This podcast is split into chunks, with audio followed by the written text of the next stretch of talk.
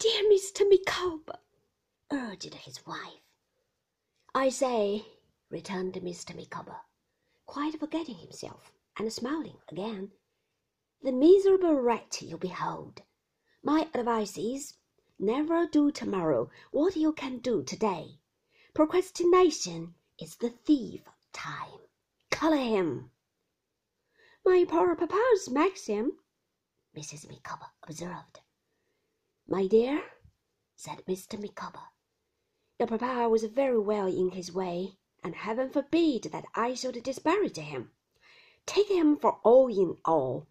We never shall, in short, make the acquaintance, probably, of anybody else, possessing, at this time of life, the same legs for gaiters, and able to read the same description of print without spectacles. But he applied that maxim to our marriage, my dear, and that was so far prematurely entered into in consequence that I never recovered the expense.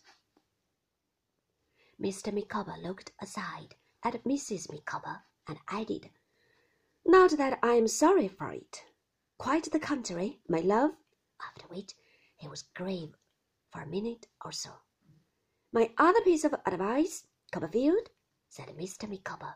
You know, annual income twenty pounds, annual expenditure nineteen ninety six, result happiness.